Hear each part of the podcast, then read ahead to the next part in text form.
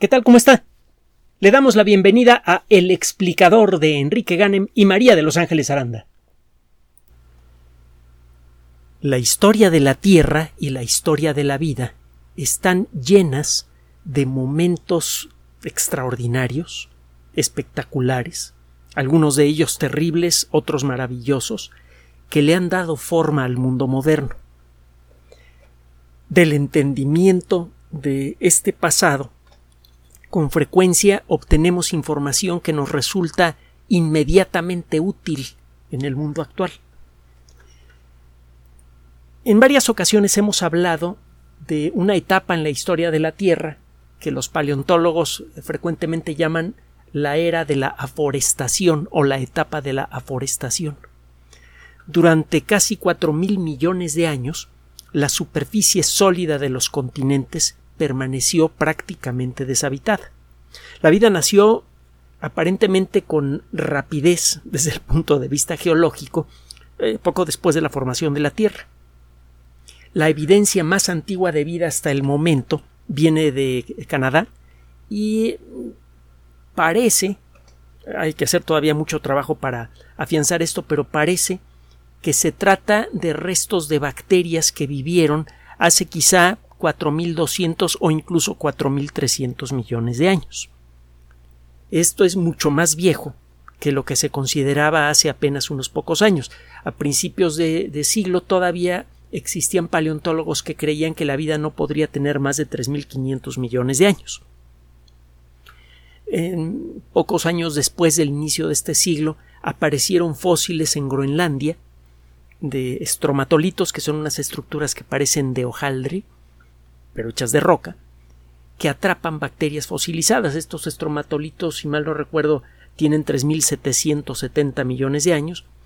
Y bueno, hay por allí evidencia química de, vida que en aquella época eh, era desconsiderada.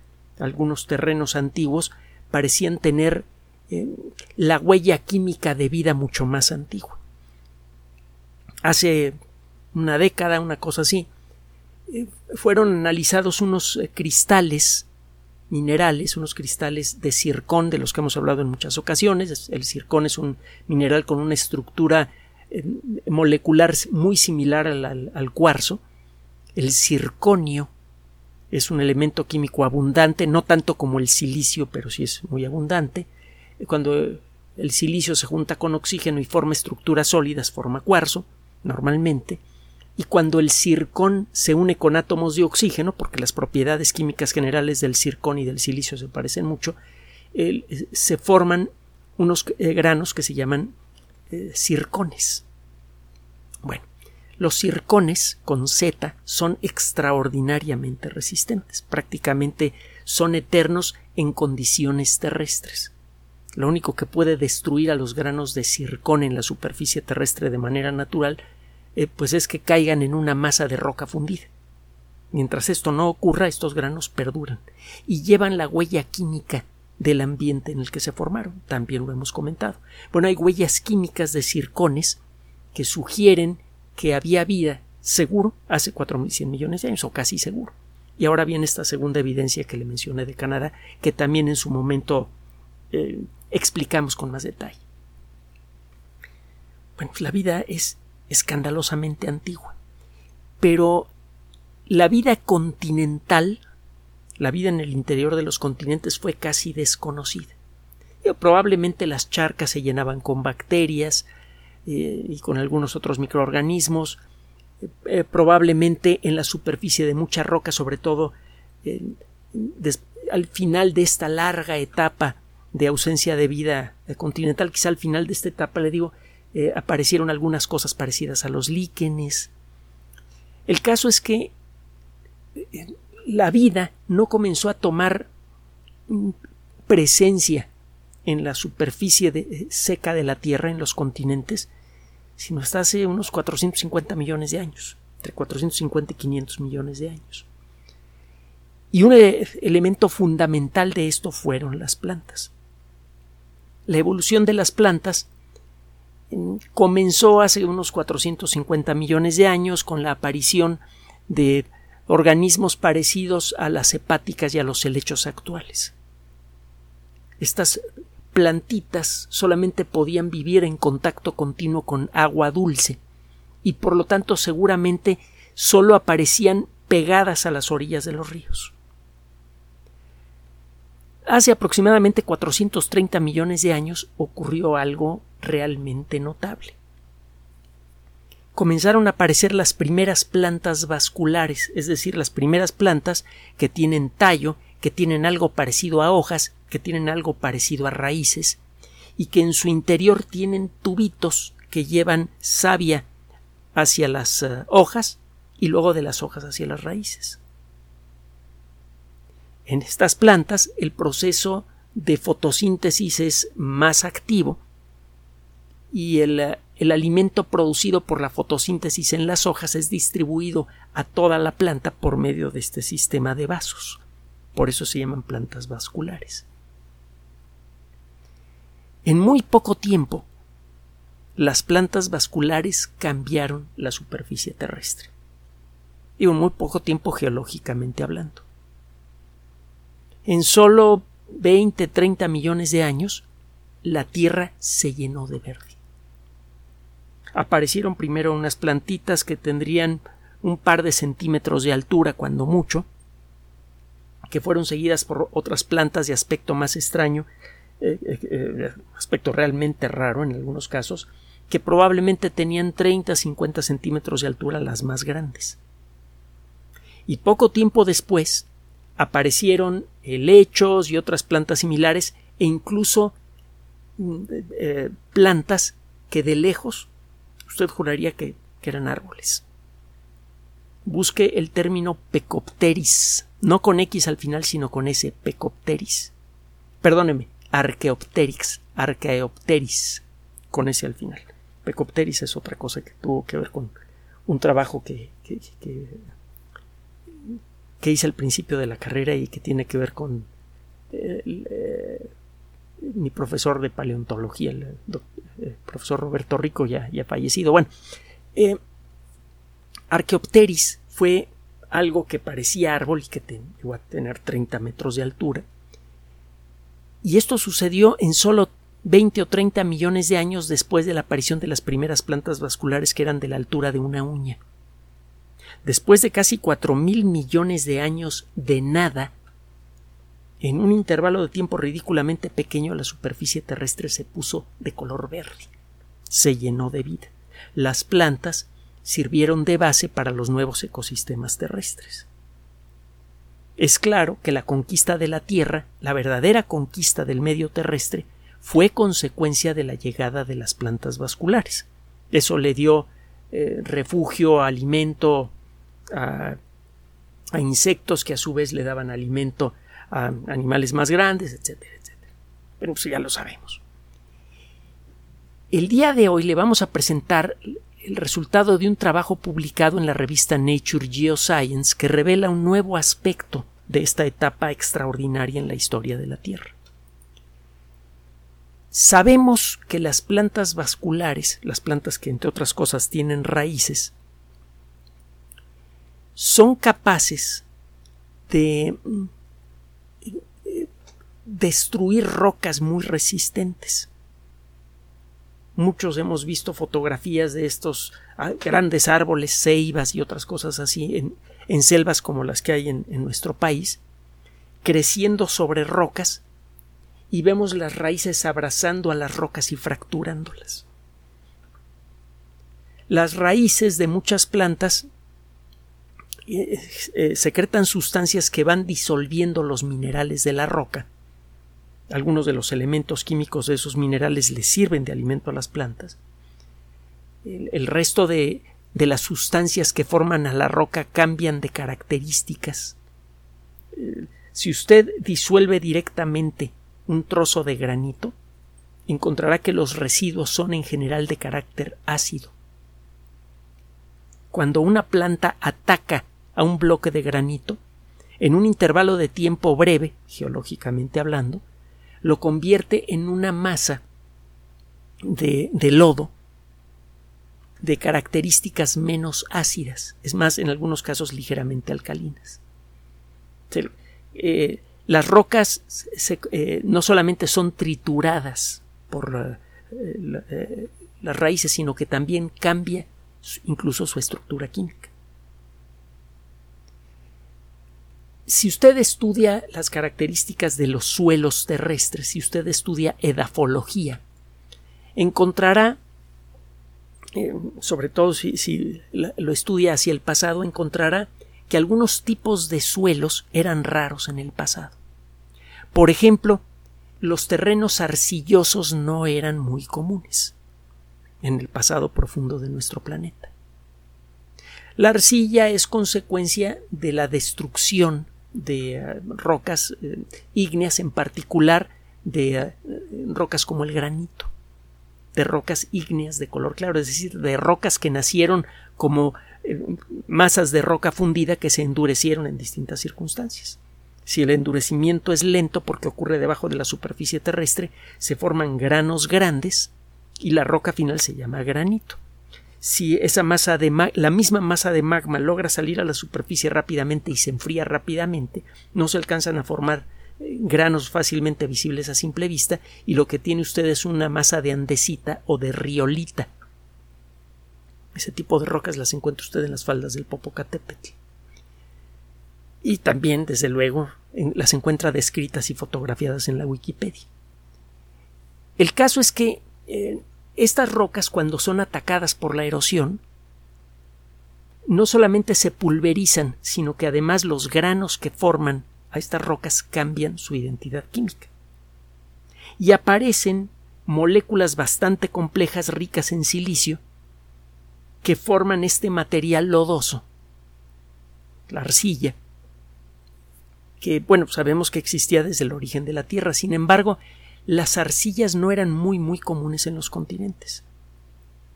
La arcilla está hecha de un polvo muy fino que generalmente es llevado fácilmente por el viento o por el agua. Así que en los primeros continentes de la Tierra es poco probable que hubiera grandes acumulaciones de arcilla que pudieran durar mucho tiempo. La arcilla cuando se seca se pulveriza y ese polvo es llevado por el viento con facilidad. Este grupo de investigación multidisciplinario e internacional se puso a estudiar bases de datos de investigadores que han trabajado con rocas sedimentarias de distintas épocas de la historia. Es, un equipo de investigadores que incluye a, eh, gente de la Universidad de Southampton, eh, a investigadores de la Universidad de Cambridge, Inglaterra, de la Universidad de Aberdeen y también de la Universidad de Geociencias de Wuhan, en China. Como parte de su trabajo, además de revisar em, los trabajos de otros investigadores, exploraron una base de datos de 5.000 granos de circón que fueron encontrados en zonas de la Tierra que están sometidos a condiciones especiales. Cuando una roca es destruida por la erosión, una roca ígnea, muchas veces lo único que sobrevive son los granos de circón. Y esos granos de circón, como le decía, atrapan la huella química del ambiente en el que se formaron. Lo que encontraron los investigadores es que los granos de circón que se formaron hace más de 430 millones de años, generalmente tenían una huella química que sugería que el proceso de formación y de transporte de esos granos de circón hasta el mar, en donde formaron las rocas que estos investigadores estudiaron, fue rápido. En todos lados en donde investigaron los granos de más de 430 millones de años, tenían huellas químicas que sugerían que estos granos, una vez liberados de la roca en la que se encontraban por la erosión, fueron transportados rápidamente hasta el mar. Pero los granos de circón que tienen 430 millones de años o menos tienen huellas químicas diferentes. Parecen haber permanecido en ambientes no marinos por más tiempo. Esto eh, Esta evidencia, le estoy platicando nada más una parte de todo el trabajo que es bastante amplia, empezó a dejarles claro a los investigadores dos cosas realmente extraordinarias que están asociadas. Al mismo tiempo en el que aparecían las primeras plantas vasculares en grandes cantidades en la superficie terrestre, la composición química general del manto de la Tierra, que es el cuerpo de la Tierra, cambió. Cuando menos la parte de arriba del manto de la Tierra. Recuerde que la Tierra es esencialmente una gota de roca fundida, chiquitita, que gira alrededor del Sol. El mero centro está lleno de acero inoxidable sólido. Casi todo el cuerpo de la Tierra está hecho de una masa líquida, de roca fundida, bueno, semilíquida, muy, muy pastosa, y en la superficie hay una corteza delgadita, delgadita. Esa masa pastosa que forma el cuerpo de la Tierra es el manto. Bueno, las rocas ígneas que salían del manto de la Tierra y formaban a ciertos tipos de volcanes, formaban también circones.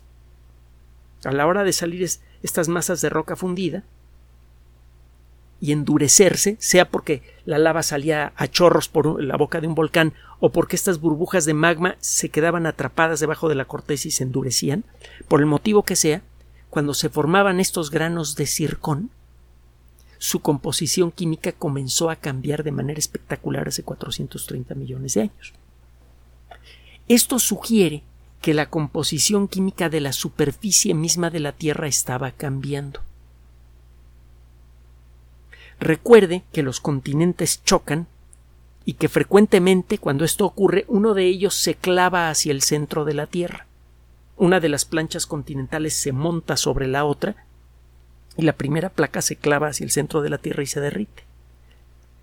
Las sustancias que lleva esta plancha continental se incorporan de nuevo al manto terrestre. Y muchas veces el manto la, parte de arriba del manto terrestre vuelve a encontrar salida hacia la corteza y, la roca que antes estuvo en la corteza de la Tierra y luego fue arrastrada hacia el manto vuelve a salir a la corteza de la Tierra en forma de magma, en forma de roca fundida. Durante cuatro mil millones de años este proceso ocurrió sin que ocurrieran cambios importantes en la composición de la roca reciclada la roca continental era arrastrada por este proceso de subducción, de montaje de una plancha sobre la otra hacia el centro de la Tierra, la roca se derretía en la parte superior del manto y el, eh, magma de ese manto a veces encontraba salida a la superficie de la Tierra y volvía a, a formar granos de circón, etcétera, etcétera. Los investigadores estuvieron estudiando los granos de circón anteriores a 430 millones de años y posteriores y encontraron cambios químicos que sugieren que la composición química básica de la parte superior del manto cambió. Había algo que estaba cambiando la identidad química de los minerales en la superficie de la Tierra. ¿Qué era ese algo? Esa es la primera revelación espectacular que encontraron los investigadores. Ahorita le voy a explicar qué onda con esto. Y segundo, encontraron también evidencia de cambios en el nivel de humedad y de la calidad general de los suelos del planeta hace 430 millones de años. Durante muchísimo tiempo la lluvia que caía en los continentes terrestres pues sí formaba riadas que arrastraban rocas y polvo y eso iba a parar al mar. Pero el agua rara vez se quedaba mucho tiempo en la superficie terrestre, excepto en algunos lagos. El agua que caía en eh, la cima de una montaña, en pocos días estaba llegando de nuevo al mar. Esto, por alguna razón, empezó a cambiar hace 430 millones de años. En algunos casos el agua tardaba siglos en encontrar su camino de nuevo al mar. Esto cambiaba ligeramente su composición química y eso a su vez cambiaba la composición de los suelos de la Tierra. ¿Cuál es la interpretación que le dan estos investigadores a este galimatías? Por cierto, una interpretación con la que están de acuerdo muchos expertos que ya revisaron este artículo. Bueno, resulta que cuando aparecieron las plantas hace 430 millones de años, la acción de sus raíces produjo cambios químicos en las rocas que atacaban. Lo que le mencioné hace rato. Cuando una planta, las raíces de una planta atacan a una roca, literalmente rompen a nivel molecular los cristales de la roca misma. Cambia la estructura química de esos cristales minerales. Los átomos que ahora están juntos, mañana están separados. Algunos átomos son tomados por la planta para incorporarlos y otros se quedan formando parte del polvo del suelo. La composición química del polvo del suelo ya no es la misma porque no todos los átomos que estaban en la roca pasan al suelo, algunos son comidos por las plantas. Las plantas entonces empezaron a cambiar la composición química de la superficie de todos los continentes y aquellas partes de esos continentes que eran arrastradas hacia el manto de la Tierra por el proceso de subducción iban diluyendo poco a poco la química antigua del manto la vida cambió no solamente la superficie emergida de los continentes, sino que incluso cambió la composición química del manto terrestre. Durante mucho tiempo pensamos que la vida era un fenómeno geológicamente insignificante, que era como una especie de parásito eh, eh, absolutamente intrascendente para la vida del planeta, pero resulta que no la composición química general del manto cambió de manera tangible, medible, como consecuencia de la aparición de las plantas vasculares que cambiaron la química de la superficie terrestre. Y esos cambios fueron tan grandes que podemos adivinarlos en restos de cristales minerales de lava que se formó en el manto terrestre hace 430 millones de años. A pesar de que ha pasado esta cantidad de tiempo espantosa, que es como el 10% de la historia de la Tierra, todavía podemos adivinar el impacto químico que tuvo la vida en, el cuerpo de la Tierra. Esa es una revelación grandiosa, ¿no? Pero la otra es todavía más atractiva. Resulta que a la hora de ponerse a estudiar con más detalle la evidencia geológica, eh, a la hora de hacer eh, un poquito de química de lo que le hace una planta a una roca, etcétera, etcétera, estos investigadores encontraron lo siguiente. Cuando aparecieron las primeras plantas vasculares, entre ellas los helechos, por ejemplo, comenzaron a atacar las rocas en la superficie de la Tierra y las comenzaron a pulverizar. Las plantas se comían ciertos elementos químicos de la roca, los incorporaban en su cuerpo, y cuando esas plantas morían esos elementos químicos regresaban a la Tierra, pero ligados a otros átomos en la superficie terrestre la cantidad total de ciertos átomos como el silicio, el carbón, etc., era más o menos la misma, pero los compuestos que formaban esas sustancias eran diferentes a los que se formaban antes de la llegada de las plantas. Por el solo hecho de vivir las plantas comenzaron a cambiar la química y la física del suelo terrestre. Las sustancias que se forman cuando una planta destruye a una roca y cuando una planta se muere y se descompone, forman lo que genéricamente llamamos lodo. El lodo comenzó a hacerse común en la tierra, sobre todo en las cercanías de los ríos. Y esto empezó a cambiar la dinámica misma de los ríos. Los ríos, antes de la aparición de las plantas, casi siempre eran agrestes, con la aparición de las plantas se comenzó a crear cantidades importantes de lodo que se acumulaban en las orillas de los ríos. Eso reducía el flujo del agua y empezó a generar meandros. Los ríos comenzaron a, presentar estas estructuras en zigzag que ahora son tan comunes en lugares como Europa o, o el continente americano, en la parte norte. Cuando un río transcurre por un suelo muy lodoso, generalmente no lo hace como un eh, eh, no lo hace en línea recta, a menos que sea muy muy caudaloso, como en el caso de los Amazonas, del río Amazonas. La mayoría de los ríos de aquella época comenzaron entonces a, moverse más lentamente y además a tener meandros. Y mucho del agua de esos ríos quedaba atrapada en el lodo y se quedaba allí por siglos. Una molécula de agua podría tardar mucho tiempo en concluir su camino hacia el mar o en evaporarse de nuevo hacia la atmósfera. La tierra firme comenzó a guardar agua Y esto le facilitó el trabajo a las nuevas plantas vasculares. Al principio las primeras plantas vasculares eh, florecieron únicamente, bueno, crecieron porque en aquella época no había flores, eso ocurrió hasta la última etapa de la era de los dinosaurios, pero comenzaron a, a tomar eh, eh, control de la tierra en las cercanías de los ríos y lagos. Pero este proceso comenzó a acelerarse, porque esas plantas, por el solo hecho de existir, creaban su propio suelo, creaban nuevo lodo que atrapaba agua, que le daba lo, eh, lo necesario a otras plantas. Las manchas de lodo comenzaron a crecer, a alejarse de ríos y lagos, y al cabo de solo 20 o 30 millones de años, todos aquellos terrenos susceptibles que había en los continentes estaban llenos de plantas.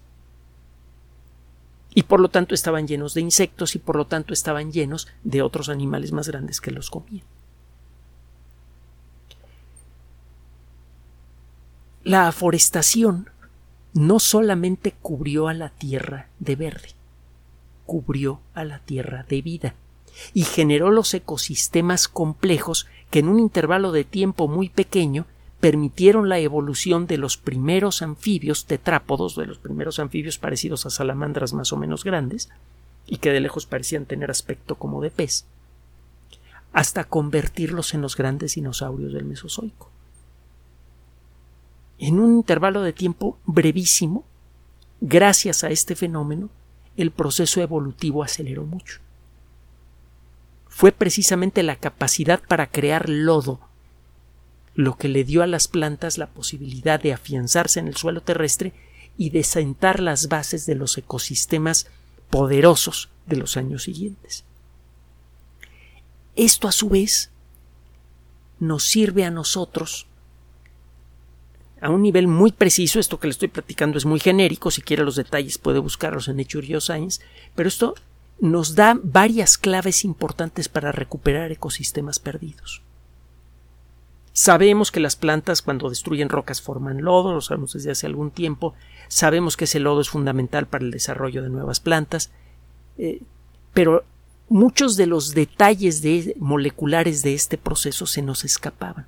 Este trabajo está revelando muchos de ellos. De este trabajo puede salir información muy valiosa para ecólogos que pretenden, por un lado, limitar el grave daño que le estamos haciendo al ecosistema terrestre y por el otro, todavía mejor, recuperar cuando menos parte del terreno perdido. Este trabajo, al revelarnos aspectos del pasado distante de la vida, nos está dando nuevas claves para poder crear un mejor presente y para garantizar que las siguientes generaciones tengan un futuro en el que valga la pena vivir.